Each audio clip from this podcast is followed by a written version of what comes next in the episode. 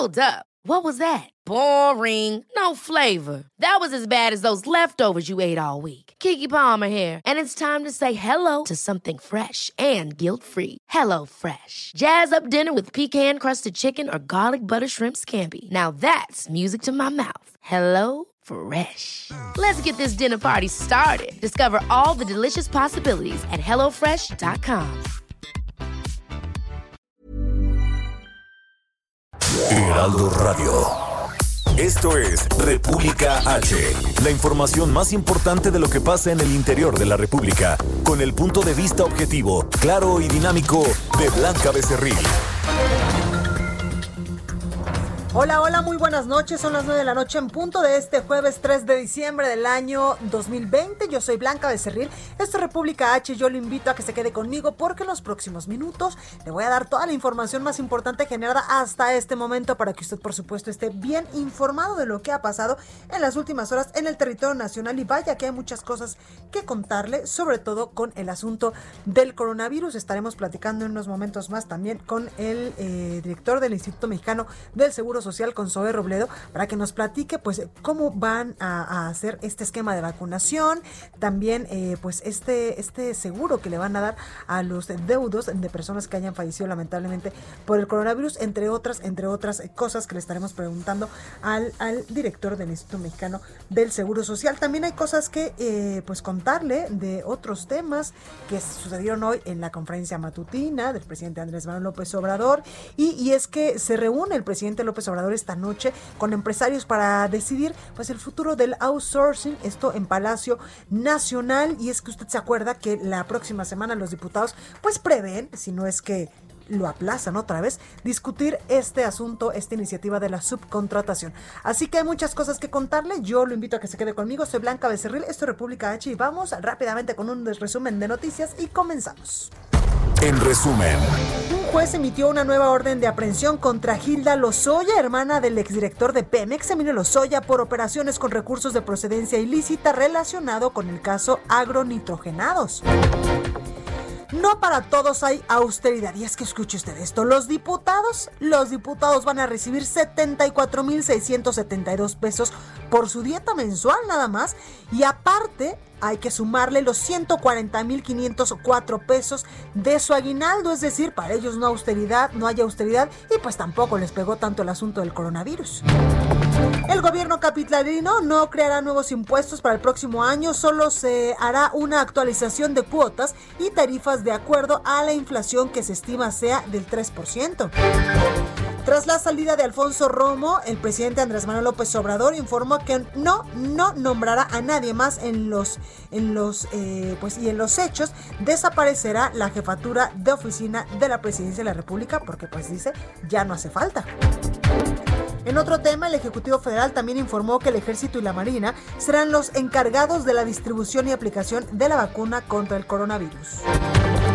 La Cámara Nacional de la Industria de Producción de Masa y Tortilla dio a conocer que por el momento no habrá incremento al precio de la tortilla.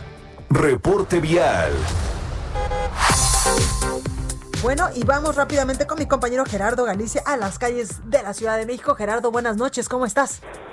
Bien, mi querida Blanca, excelente noche. Estamos saliendo de la zona centro hacia el sur y hemos recorrido ya la calzada San Antonio Abad. Lo que estamos encontrando es un avance todavía bastante complicado. Si dejan atrás el eje 2 sur, el metro Chabacano, hacia el viaducto, el motivo es eh, justo la incorporación al viaducto lo que está provocando el problema, provoca reducción de carriles y por ello es difícil avanzar. Ya pasando este punto, el eh, desplazamiento mejora y ya sobre su continuación de la calzada de San Antonio Abad, la calzada de Tlalpan, se puede avanzar bastante, bastante bien y el sentido opuesto se desplaza sin ningún problema. La calzada de San Antonio Abad es buena opción para poder llegar a la zona centro. Por lo pronto, el reporte seguimos muy, muy pendientes. Gracias, Gerardo. Regresamos al ratito contigo. Hasta luego. La nota del día.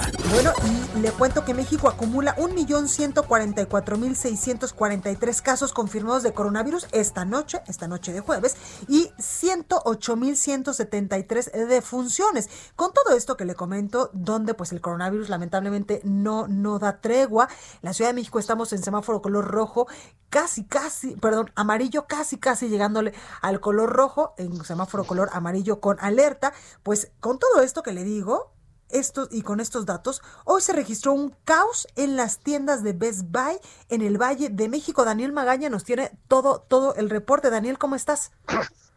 Muy bien, Blanca, muy buenas noches. Efectivamente, y es que, bueno, pues la segunda eh, pues epidemia es también la económica. Fíjate que efectivamente esta tienda de Best Buy, que pues desde hace algunos años pues se dedicaba a vender electrodomésticos y también equipo de cómputo en, en varias tiendas en el país, no nada más en la Ciudad de México, bueno, pues anunciaron que cerrarían pues realmente por la crisis económica sus puertas. Y esto, bueno, pues algunas ofertas de remate de tienda, pues obviamente pues eh, impulsó a que cientos de personas acudieran a estas tiendas. Concretamente, la tienda que se ubica en la zona de Polanco, pues eran prácticamente una fila de dos o tres calles para poder ingresar a esta tienda, por lo que autoridades de esta pues alcaldía de Miguel Hidalgo decidieron, bueno, pues cerrar la tienda pues para evitar aglomeraciones y obviamente pues eh, privilegiando la salud, evitando también contagios por COVID-19, pues ellos tuvieron que cerrar esta tienda, pero no fue la única, otra de ellas que se ubica en la zona de Universidad y Eje 8, también se le colocaron algunos sellos por parte de Protección Civil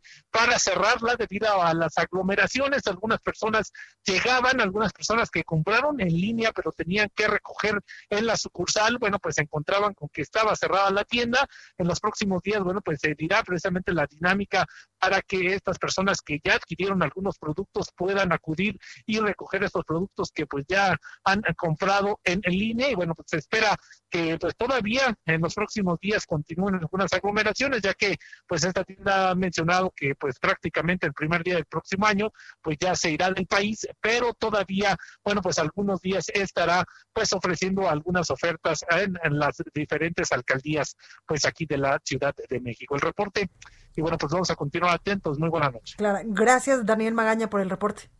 Hasta luego. Gracias. Y bueno, mi compañero José Ríos nos tiene información porque continúa el pleito entre los aliancistas y la federación, que por cierto hoy el gobernador de Aguascalientes, Martín Orozco, anduvo allá en la corte. José Ríos, ¿cómo estás? ¿Qué tal, Blanca? Buenas noches. Saludo con gusto a al auditorio que nos escucha en el Heraldo Radio. Pues sí, como bien comentas, pues pese a que unos días habíamos comentado que la Alianza Federalista pues estaba tendiendo la mano al presidente López Obrador sobre pues este esta situación de trabajar en colaboración para el apoyo de los mexicanos, este pues al final esta presentación de controversias constitucionales a la Suprema Corte de Justicia de la Nación pues continúa realizándose. Y pues como bien comentabas, esta mañana el gobernador de Aguascalientes, este Martín Orozco, se presentó a la entrada de la Suprema Corte de Justicia de la Nación para presentar su propia controversia constitucional y pues bueno, acudió en defensa de los 109 fideicomisos federales, donde pues bueno, eh, a, decir de los otros seis gobernadores aliancistas que ya hicieron lo suyo con esta situación, pues argumentado que pues van en defensa de todos estos mexicanos afectados por el recorte de esos 109 fideicomisos de la federación y que bueno, pues recordemos ya fueron aprobados por la Cámara de Diputados hace unas semanas. Hay que destacar, Blanca, que pues bueno, eh, eh, existe un tiempo límite sobre esta situación. El gobernador de Aguascalientes apuntó que es hasta la próxima semana que tiene la Suprema Corte de Justicia de la Nación de atender estos aspectos, o de lo contrario, pues bueno, sucederá este lamentable recorte que él consideró que se destinará hacia el personal de la cultura, hacia el fondo, sobre todo de los desastres naturales, así como el metropolitano, el cual pues eh, cabe destacar que pues apoya toda esta restauración de avenidas y zonas, este, pues que en realidad se requieren este, restauraciones para este, el beneficio de la ciudadanía. Y pues bueno, eh, cabe destacar que es el sexto gobernador que realiza esta presentación a la Suprema Corte de Justicia, nos restan otros cuatro, pero pues bueno, estaremos al pendiente de lo que continúe para el día de mañana y a ver quién sigue para realizar esta presentación de la controversia, la cual cabe destacar, pues bueno, los diez gobernadores aliancistas apuntaron que presentarán estos recursos a la Suprema Corte de Justicia de la Nación. Ese es el informe que te tengo, Blanca. Pues ahí lo tenemos, José Ríos, gracias. Gracias, igualmente. Buenas noches. Gracias. Y es que precisamente el gobernador, ya no lo, ya no lo adelantaba mi compañero José Ríos, el gobernador Martín Orozco de Aguascalientes, decía a través de su cuenta de Twitter hace 11 horas, al salir evidentemente de la Suprema Corte de Justicia de la Nación, a nombre de miles de mexicanas y mexicanos que se ven afectados por la desaparición de los 109 fondos y fideicomisos por parte del gobierno federal, acudo a presentar la controversia constitucional ante la Suprema Corte de Justicia de la Nación en contra de esta decisión que decrece el desarrollo del país. Aunado a esto, la Alianza Federalista conformada por estos 10 gobernadores que le dijeron hace algún tiempo adiós a la CONAGO y conformaron pues este grupo eh, eh, literalmente que buscan pues un, eh, un, cambio al pacto federal, por supuesto, y también a, los dineritos. Bueno, pues ellos también dicen en este sentido, no buscamos lucimiento, buscamos soluciones, no buscamos publicidad, buscamos certidumbre, no buscamos dividir, buscamos sumar, no es por nosotros, es porque México somos todos. No todo es elecciones, señor presidente, le dicen al presidente Andrés Manuel López Obrador, no confundamos las prioridades, primero atendamos seriamente la crisis de salud y económica antes de pensar en el 2021. Sumemos esfuerzos, dice la Alianza Federalista. Entrevista. Y precisamente para hablar de este tema tengo en la línea telefónica al gobernador de Aguascalientes, Martín Orozco. Buenas noches, gobernador, ¿cómo está? Buenas noches, Blanca. Muchas gracias. Un saludo. Gracias por esta comunicación, gobernador. Cuénteme, hoy usted acudió ante la Suprema Corte de Justicia de la Nación a, a presentar una controversia constitucional por el asunto de los 109 fideicomisos. Sí, hemos tomado una decisión, bueno, tomamos una decisión en la Alianza Federalista, los 10 gobernadores, donde realmente el objetivo es defender al ciudadano que se va a quedar sin un servicio, donde había ya una estrategia, un presupuesto para poder atender al FONDEN de los eh, desastres naturales, eh, a educación, a salud, a artistas, a cultura, a científicos, y de un plumazo va para afuera todo sin una explicación y nada más con un pretexto de decir que había corrupción. Y si había corrupción blanca, pues sencillamente a investigar y a, corregir el fideicomiso donde pudo haber pudo existir una corrupción.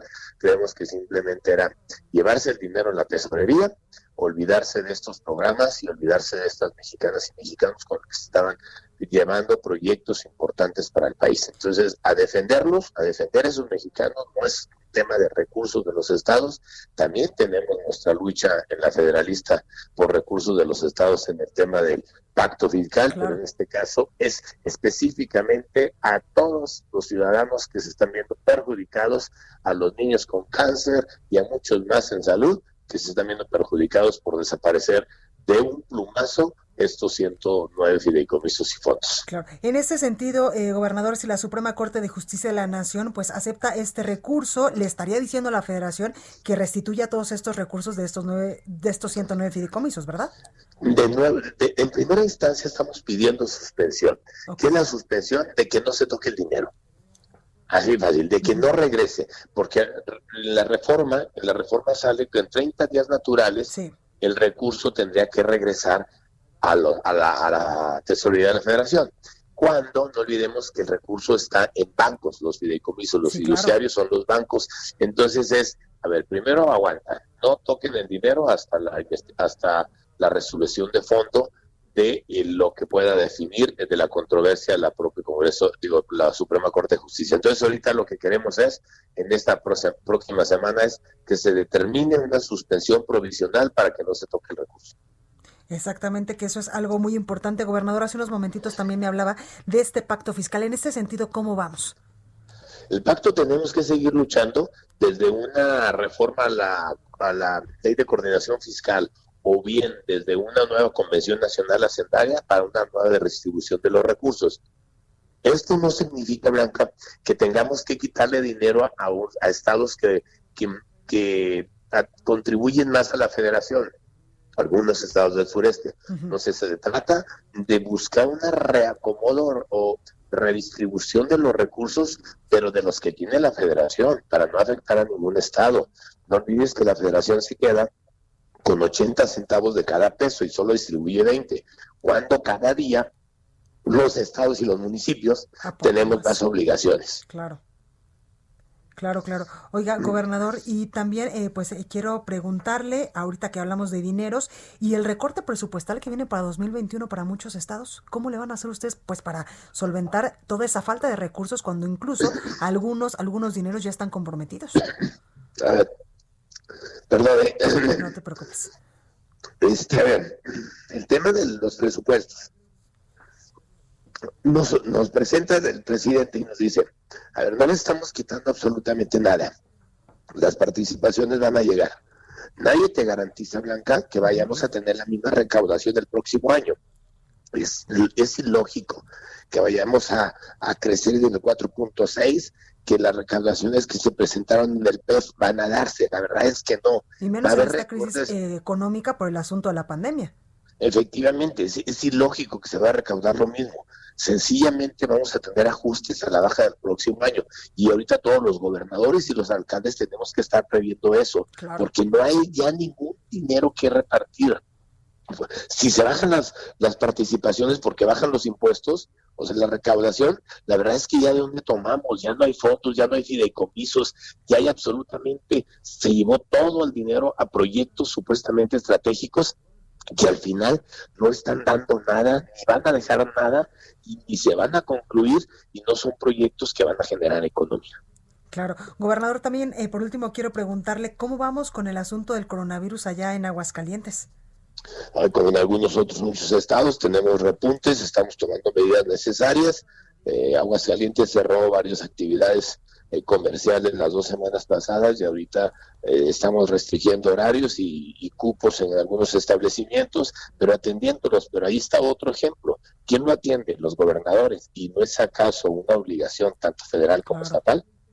Y así nos están dejando, dejando, dejando con menos recursos y nosotros tenemos que entrarle porque tenemos que dar la cara, pero también atender la responsabilidad con los ciudadanos de cada estado. Oiga, ¿y sobre esto no le ven un tinte político electoral? Ya vienen elecciones en el 2021.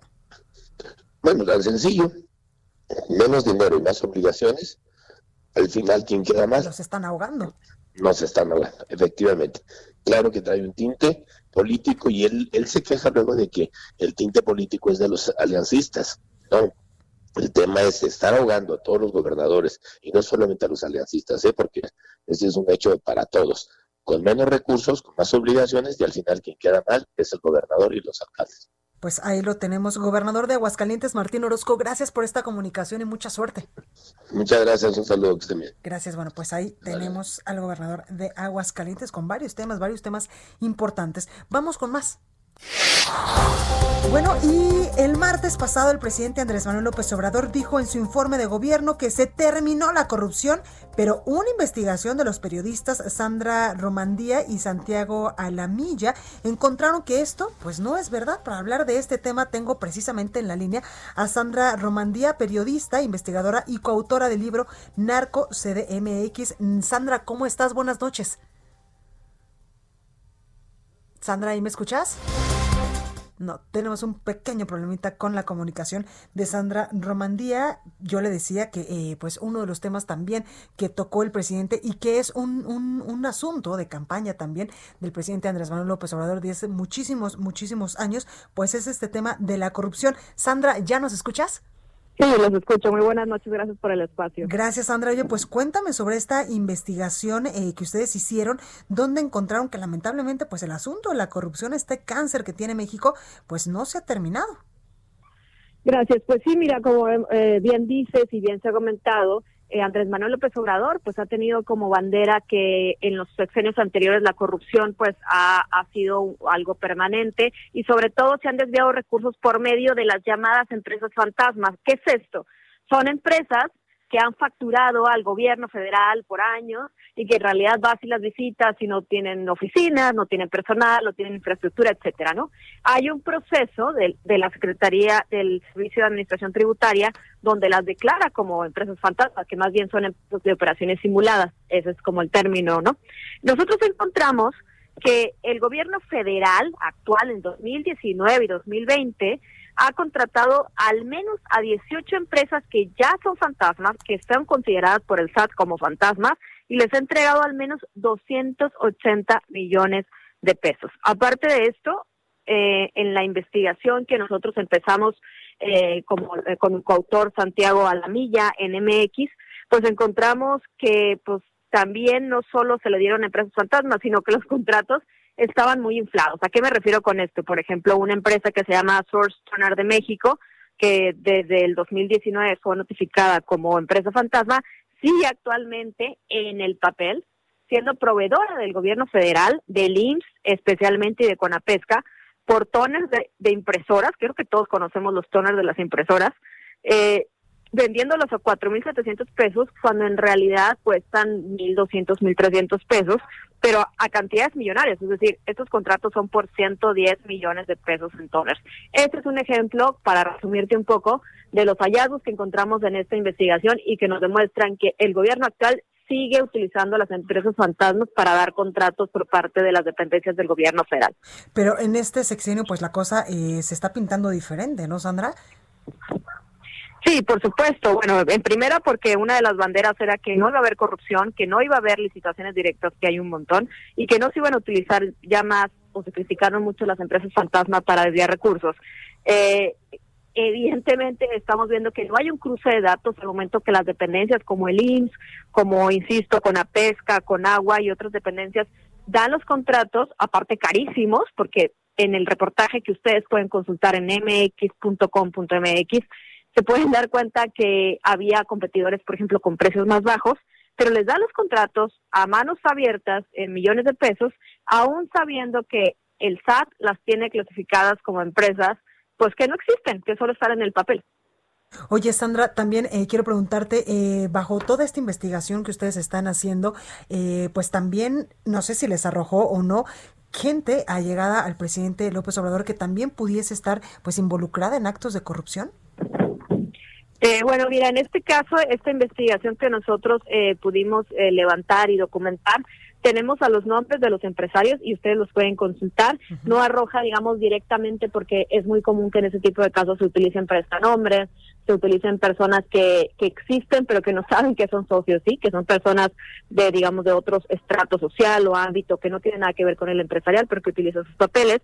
Y, digamos, a simple vista no se ha podido eh, delimitar que, eh, que, que, sean de parte de un grupo o revelar que, que tengan algún tipo de nexo. Pero nosotros vamos a continuar con estas investigaciones y muy pronto también tenemos preparado otro material en MX en el que hablamos de algún tipo, de varios tipos de, de favoritismos para, eh, sí, personas allegadas a Andrés Manuel López Obrador en temas fiscales.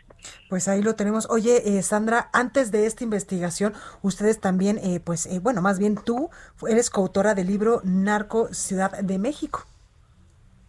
Eh, sí, así es, es un libro que, que intentó, intenta o lo que hace es contraponer la versión oficial de que no operaban cárteles en la Ciudad de México cuando realmente están operando cárteles muy poderosos y, y muy sangrientos. Hicimos una investigación con mis coautores Antonio Nieto y David Fuentes sobre cómo, cómo se manejan los cárteles de la droga en la Ciudad de México y toda la capacidad de fuego, de trasiego, de producción, y de diversificación de delitos que tienen en la capital mexicana. Porque además en sexenios pasados aquí en la Ciudad de México se negaba rotundamente que hubiese cárteles.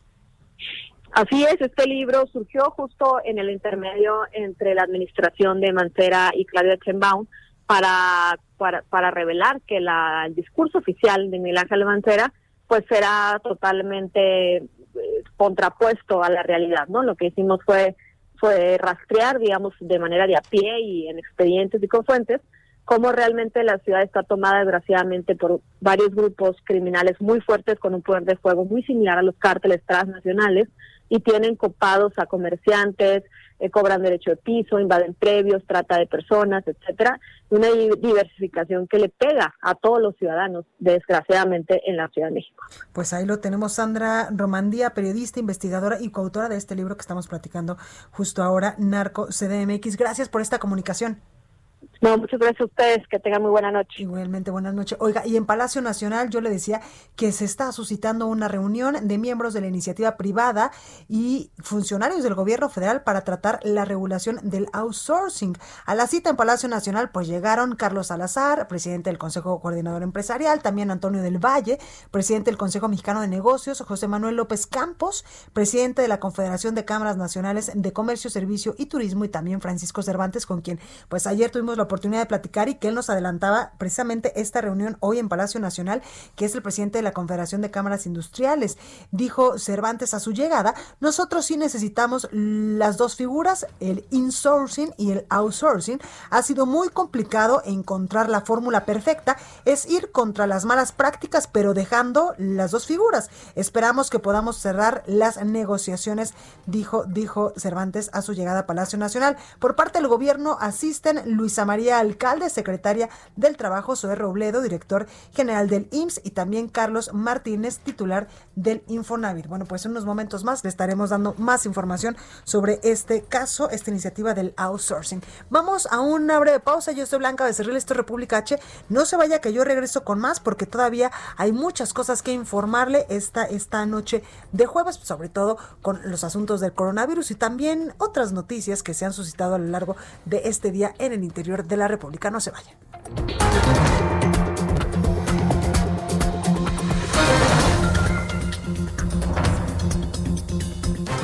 Continúa escuchando a Blanca Becerril con la información más importante de la República en República H. Regresamos. Heraldo Radio. La HCL se comparte, se ve y ahora también se escucha.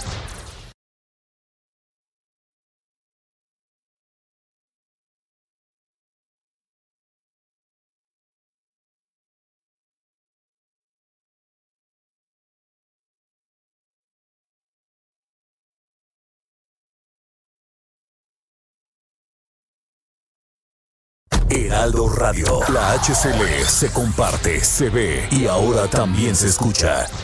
Estamos de regreso con la información más importante de la República en República H con Blanca Becerril, transmitiendo en Heraldo Radio en resumen, México acumula esta noche 1.144.643 casos confirmados de coronavirus y 108.173 defunciones. Se registraron largas filas y concentraciones de personas afuera de las tiendas Best Buy en el Valle de México. Algunas sucursales en la ciudad han tenido que cerrar debido al gran número de consumidores. La suspensión de actividades presenciales de la Universidad Nacional Autónoma de México será hasta el próximo 31 de marzo de 2020 por lo que no se acudirá a cursos, conferencias, congresos, seminarios, mesas redondas y talleres. Se activó la alerta amarilla en seis alcaldías de la Ciudad de México por frío para la mañana de este viernes.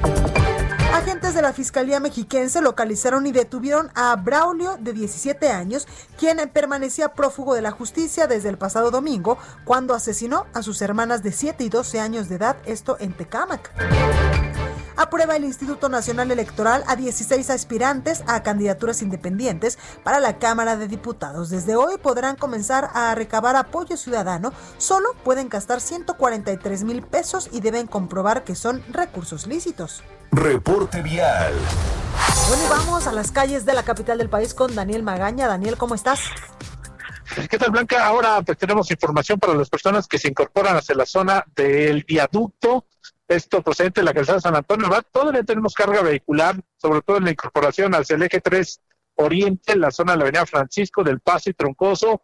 Más adelante, pues hay que recordar estas obras que se están realizando en la zona del circuito interior, la cual está pues afectando el tránsito vehicular también para las personas que abandonan la zona centro a través de la Avenida Fray Servando, se incorporan hacia la Avenida Francisco Morazán, así que bueno, pues en este caso utilizar de preferencia la Avenida del Taller les pondría bastante utilidad para poder incorporarse hacia el eje 3 Oriente en el caso de que se trasladen también hacia la zona de Oceanía.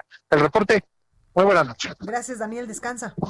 Hasta luego. Gracias Gerardo Galicia, buenas noches, ¿tú qué nos tienes?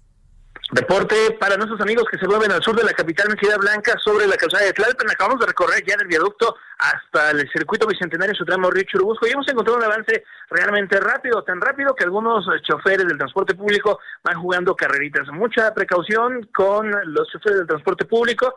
Eh, manejan ya exceso de velocidad, de preferencia hay que dejarlos pasar. Si van a dirigirse o transitar hacia la avenida Miguel Ángel de Quevedo, háganlo de preferencia por carriles de extrema izquierda y pueden avanzar sin ningún problema. En el sentido opuesto, Tlalpan es una excelente opción para poderse mover a la zona centro de la capital y, recorrimos parte de Churubusco, aunque con carga vehicular intensa, dejando atrás Tlalpan con rumbo al eje 5 o al eje 6 sur, se avanza bastante, bastante bien. Y por lo pronto, el reporte. Pues ahí lo tenemos. Gracias, Gerardo.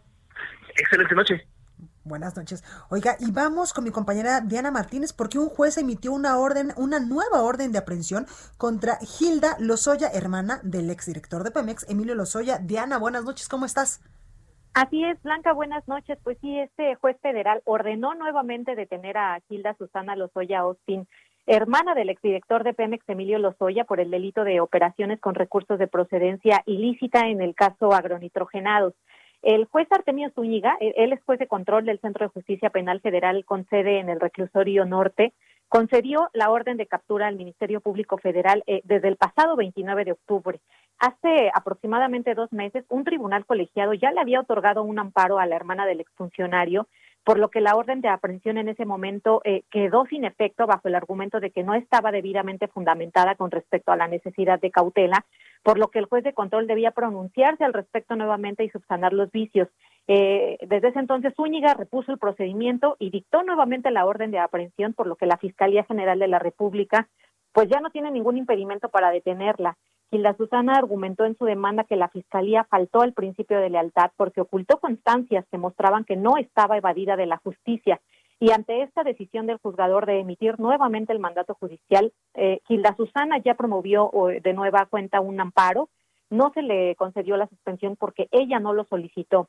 De acuerdo con la investigación de la Fiscalía, eh, Gilda Susana es beneficiaria de una cuenta de Tochos Holding a la que la empresa Altos Hornos de México transfirió tres millones de dólares y bueno, pues ese dinero presuntamente producto de un soborno fue utilizado en la compra de una casa en la colonia Lomas de Besares en Miguel Hidalgo, eh, de la que los hoy es dueño, Blanca.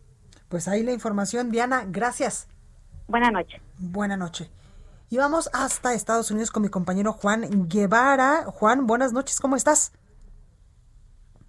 Juan, ¿ahí me escuchas? Me parece que Juan no nos escucha. Él es eh, compañero nuestro, quien nos da, pues siempre reportes muy completos y muy puntuales desde Estados Unidos. Y eh, pues eh, hay información importante sobre García Luna, el exsecretario, el exsecretario de, pues en el sexenio pasado de, exactamente, de Felipe Calderón. Perdónenme ustedes que estoy viendo aquí indicaciones de mi productor. Ya lo tenemos en la línea. Juan Guevara, buenas noches, ¿cómo estás? Mi queridísima, muy buenas noches. Bueno, pues les va. Fíjense que el Centro de Detención Metropolitano de, de Brooklyn, Nueva York, informó que, este, bueno, Gerardo García Luna, el exsecretario de Seguridad Pública bajo el gobierno de Felipe Calderón, pues se encuentra en un centro de detención donde existen casos serios de coronavirus, no solamente existen casos serios, sino existe un eh, 50 55 casos de coronavirus. Esto es importante, pues bueno, porque en una prisión, ahorita que en Nueva York están las cosas medio complicadas, tener 55 casos en el mismo lugar, pues es una cuestión muy complicada. Los, uh, los abogados de García Luna eh, pidieron, de hecho, al centro de detenciones y a los jueces que eh, liberaran a su cliente, en este caso García Luna, por el riesgo de contraer el coronavirus. Sin embargo, bueno, pues le dijeron que no y están eh, buscando de alguna manera eh, pagar una fianza para, para, para poder permitirle a García Luna que pues se recupere fuera de la cárcel.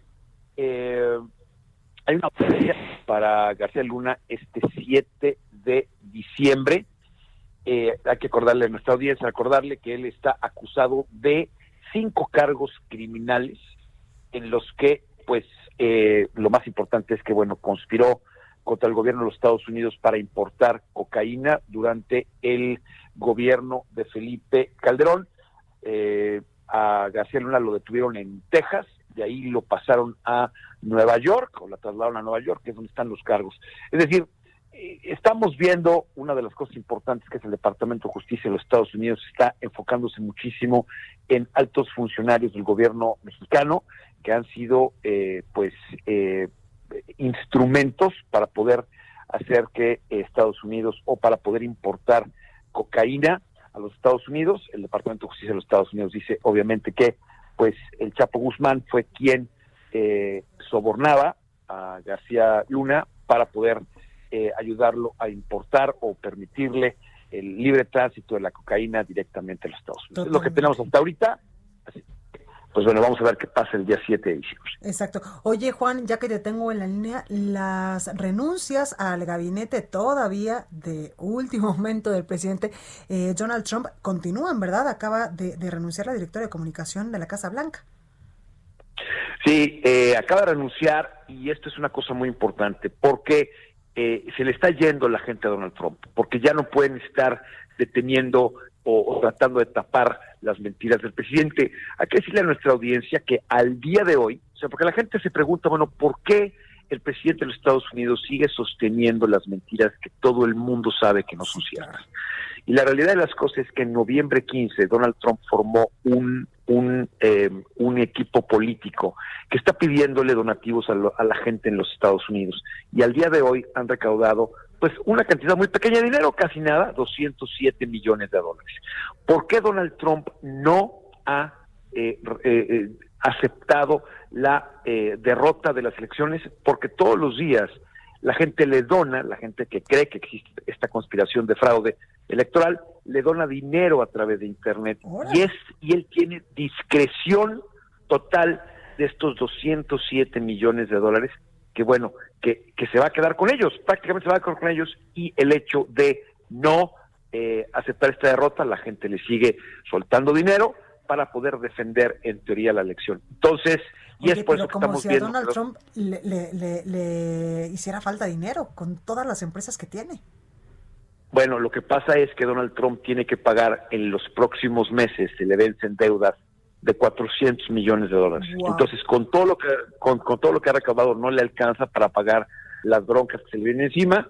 Y bueno, acabamos de ver una entrevista de Jack Tapper de CNN con el vicepresidente, eh, con, el, con el presidente electo Joe Biden, y una de las cosas que dijo es que él no ni va a impedir que se le persiga a Donald Trump, ni va a pedirle que se le persiga. En pocas palabras, el Departamento de Justicia, de acuerdo a Joe Biden, va a ser autónomo y si encuentran circunstancias criminales contra Donald Trump, lo van a perseguir. Pues ahí la información, vaya que siguen calientes las cosas allá en Estados Unidos. Juan Guevara, gracias. Les mandamos un abrazo, saludos. Igualmente, gracias. Bueno, y vamos con más información hasta Michoacán ahora con mi compañera Charbel Lucio, porque elementos de la policía michoacana, de la Guardia Nacional y del Ejército Mexicano fueron atacados por un comando en el municipio de Tinguindín. Charbel, buenas noches, ¿cómo estás? ¿Qué tal? Buenas noches. Les comento que la agresión a este convoy de seguridad ocurrió en la localidad de Zacatcuaro, en el municipio de Tinguindín en esta misma región donde el día de ayer se enfrentaron integrantes del cártel Jalisco contra civiles que se autodenominan como autodefensas. Eh, antes hubo un ataque a las Fuerzas Armadas a las 11 horas, que ocurrió cuando los soldados realizaban un recorrido por esta región y fueron agredidos por un comando.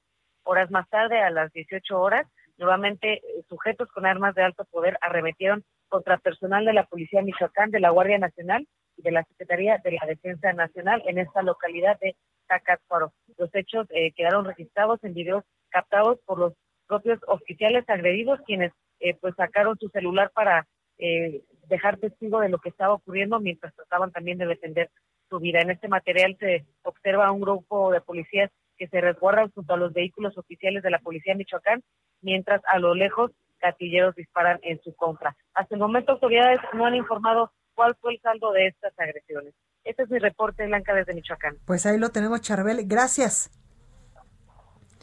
Bueno, ahí la información. Oiga, también eh, quiero platicarle sobre esta entrega de Pfizer de estas vacunas que estaría pues eh, entregando literalmente para que la población se las pueda se las pueda eh, pues poner. Y es que hay información importante allá en Estados Unidos porque las acciones de Pfizer Inc. cayeron hasta un 3.1% este jueves luego de un informe que decía que la farmacéutica espera pues enviar solo la mitad de las vacunas contra el coronavirus que había planeado inicialmente para este año. Pfizer Inc. enfrenta problemas en la cadena de suministro, pero aún espera lanzar más de mil millones de dosis en 2021, de acuerdo con el Wall Street Journal. La ampliación de la cadena de suministro de materias primas llevó más de lo esperado, dijo un portavoz de la empresa, y es importante destacar que el resultado del ensayo clínico fue algo posterior a la proyección inicial. Pfizer y el, y el socio con sede en Alemania, eh, BioNTech, esperan implementar 100 millones de vacunas en todo el mundo para finales de este año, un plan que ahora se ha reducido a 50 a 50 millones. Oiga, y hay más información sobre eh, lo que está pasando en, en, en, Michoacán, sobre la violencia en Michoacán precisamente. Tengo en la línea telefónica a Hipólito Mora, fundador de las autodefensas allá en este estado de la República. Hipólito, buenas noches, ¿cómo está? Buenas noches, Blanca, sus órdenes. Gracias. Oiga, Hipólito, pues tal parece que la violencia no cesa allá en Michoacán. No, pues ya vivimos en un infierno, este, desafortunadamente. muchísima violencia por todos lados, mucha inseguridad y, pues ya estamos cansados de eso. Todos ya, ya no se puede trabajar como, como trabajábamos antes. Tranquilos, en paz. ¿Está igual o peor la situación de violencia en la entidad, eh, por ejemplo, con este gobierno o en los últimos años? Porque pues entendemos que las estrategias para combatir a los delincuentes y regresarle la paz y la tranquilidad a, los mexicanos pues siguen en pie. Estamos peor, desde mi punto de vista, respetando opiniones de los demás, pero estamos peor no nada más en Michoacán, en varios estados de, la República. Eh, muertos por donde quiera, secuestros, extorsiones y, caravanas de gente armada por todos lados y, parece que estamos en un infierno ya. Oiga, Hipólito, en algún momento, pues ustedes literalmente que tomaron las armas para, eh, pues, eh, salvaguardar la vida de la población, ¿lo volverían a hacer? Pues para defenderlos, claro que sí.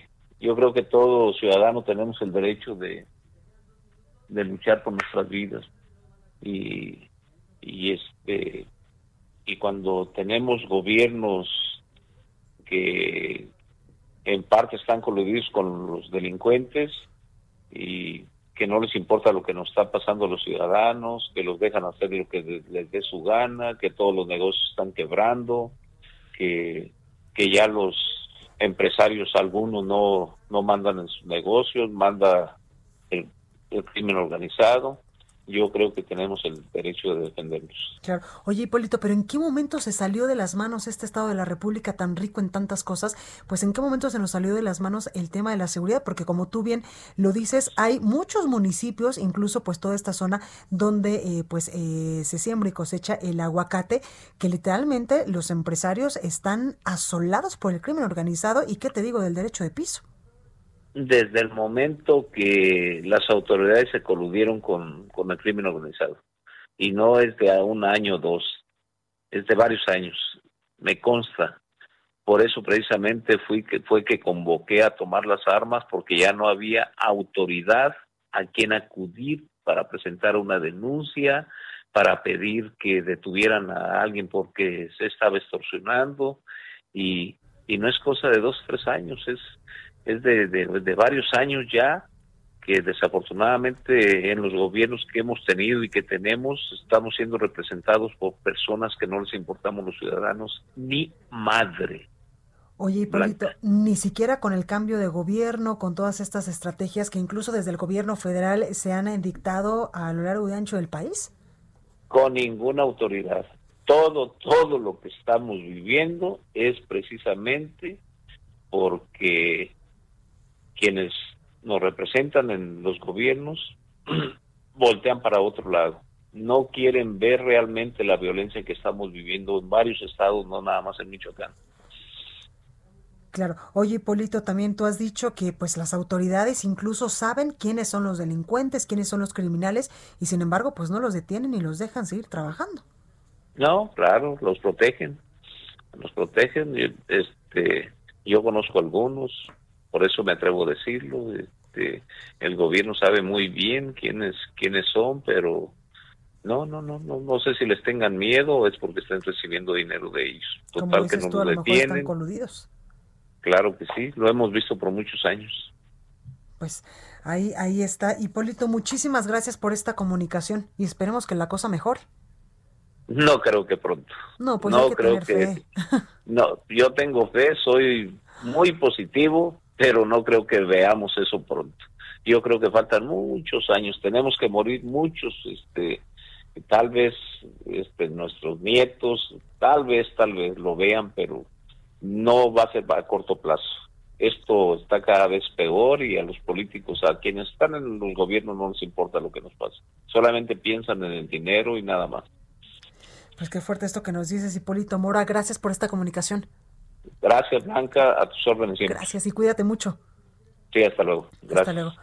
Bueno, pues vamos ahora con la sección de cultura con mi compañera Melisa Moreno. Yo regreso con más. Agenda Capital, exposiciones, museos, teatro. Aquí está la agenda cultural de la capital.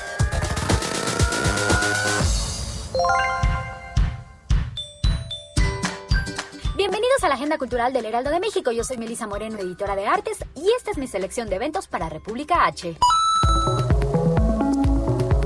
El efecto del amor es una obra sobre cuatro personas que sienten amor y dolor. Connie y Tristán llevarán todo hasta las últimas consecuencias para descubrir si lo que sienten es a causa de un fármaco o es consecuencia de un amor puro y real. Ambos son candidatos para un experimento farmacéutico. La nueva píldora que el doctor Toby Seeley y la doctora Lorna James intentan probar para tratar la depresión quizás es más que un simple antidepresivo. ¿Será real que evoca la sensación del amor? El efecto del amor es protagonizada por Ileana Fox, Giselle Curie, Daniel Tobar y Daniel Martínez. Sus funciones son este 4, 5 y 6 diciembre. Más información en teatrixmexico.com.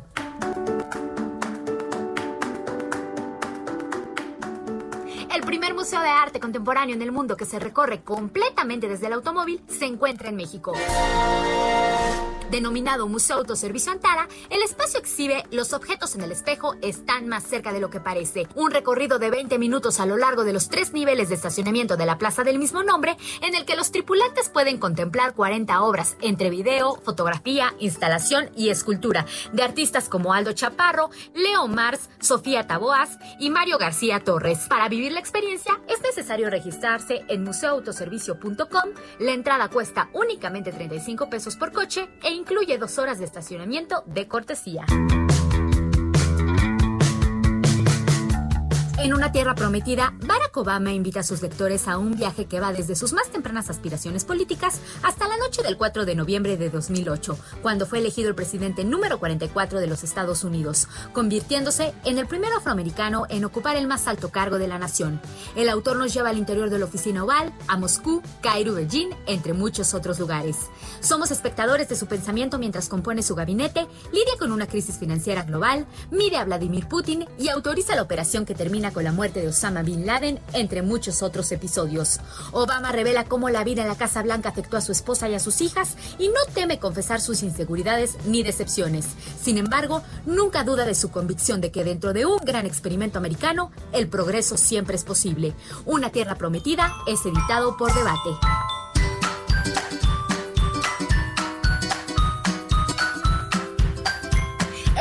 Agenda Cultural del Heraldo de México. Yo soy Melisa Moreno y me encuentras en arroba melisototota. Nos escuchamos la siguiente semana.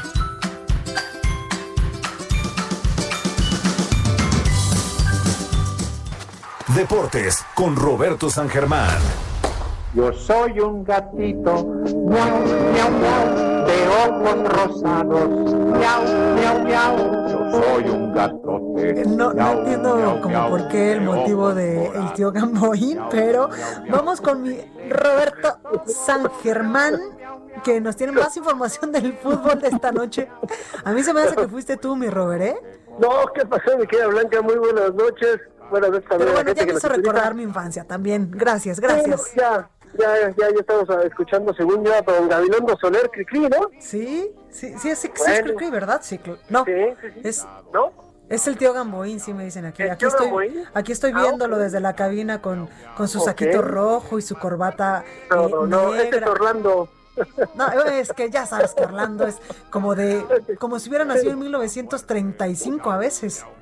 Sí, pero mira, este, mira, no me gusta a mí burlarme, la verdad es que yo no soy de estas personas, pero Pumas en 12 minutos le metieron tres goles el Cruz Azul, desde el minuto 2 va ganando el Cruz Azul con un buen gol de Roberto Alvarado, luego el segundo es un golazo de Vaca y el tercero otro buen gol de Romo, en 12 minutos acabó esa serie, lo podemos casi decir, te lo decía desde el viernes pasado que yo pronosticaba la final del 97 León Cruz Azul y lo sigo sosteniendo y te digo que esa final la va a ganar Cruz Azul. Se repite lo del 97 se rompe la malaria del Cruz Azul. No le voy al Cruz Azul, pero está jugando bien. Pues no Trae a ese momento el León. ¿Qué pasó? ¿Qué pasó? No, yo creo que sí va a ganar. Yo te voy a decir una cosa. Yo creo que Cruz Azul sí va a repetir lo del 97 y se va a, y va a ser igual, ¿eh? El partido de ida va a ser en el estadio, era el Estadio Azul o en el Estadio Azteca y va a ser la vuelta allá, ¿no? Oye, oye, mi Robert, pero estás diciendo desde 1990 y tantos, o sea, ya tienen como 20 años más o menos que no de 20 ganan. años. Desde el 97 no ganan un título de liga. fue el último. Y fue contra León, en la casa de León. Por eso te digo que se puede repetir todo. No, no, no, bueno. Oye, eh, mi Robert, también, espérame, algo, algo te iba a preguntar de una nota que leí hoy eh, de deportes que, que dije, ay Dios, le voy a preguntar cuando, cuando, cuando lo vea, pero ya se me olvidó, como las Pero de, abuelitas. no, no, de como de qué, más o menos así, ya, recuerda, De- recuerda, del como de GP. qué deporte. ¿De qué? De Ah, Gran GP, Premio. lo de, lo, lo de Román Grosjean, que ya... No, no, ya me acordé. Además, le dio coronavirus a Hamilton. Sí, Hamilton tiene coronavirus, no va, él no va a pilotar este fin de semana allá en, en, en, en Bahrein. Viene un chavito de 22 años, un australiano, Russell, va a tomar su lugar. Y lo que llamó también la atención hoy, que te acuerdas del accidente, Román Sí, Grosjean? claro. Bueno, hoy ya caminó en el paddock. Imagínate tú que hoy fue a visitar al equipo. 24 horas después de haber salido del hospital, estuvo con sus compañeros de la escudería Haas. Ahí estaba, se tomó foto con todos, abrazó a todos. O sea, y el cuate lo entrevistaron, su esposa llegó también, lo, lo fue a ver, obviamente, voló a Bahrein. Este, y a todo el mundo decía, estoy vivo de milagro. Totalmente. No, no voy a. No, es más, yo te puedo decir una cosa. Pudo haber corrido este fin de semana. No, bueno. Oye, mi Robert, pues con eso nos quedamos. Gracias. Sí. Gracias a ti, que pases muy buenas noches. Igualmente, yo soy Blanca Becerra, esto es República. Esto fue República H, la información más importante de lo que pasa en el interior de la República, con el punto de vista objetivo, claro y dinámico de Blanca Becerril. Continúa escuchando Heraldo Radio, donde la H suena y ahora también se escucha. Una estación de Heraldo Media Group. Heraldo Radio, la H que sí suena y ahora también se escucha. Ever catch yourself eating the same flavorless dinner three days in a row? Dreaming of something better? Well, HelloFresh is your guilt-free dream come true, baby. It's me, Kiki Palmer. Let's wake up those taste buds with hot, juicy pecan-crusted chicken or garlic butter shrimp scampi. Mm. Hello Fresh. Stop dreaming of all the delicious possibilities and dig in at HelloFresh.com. Let's get this dinner party started.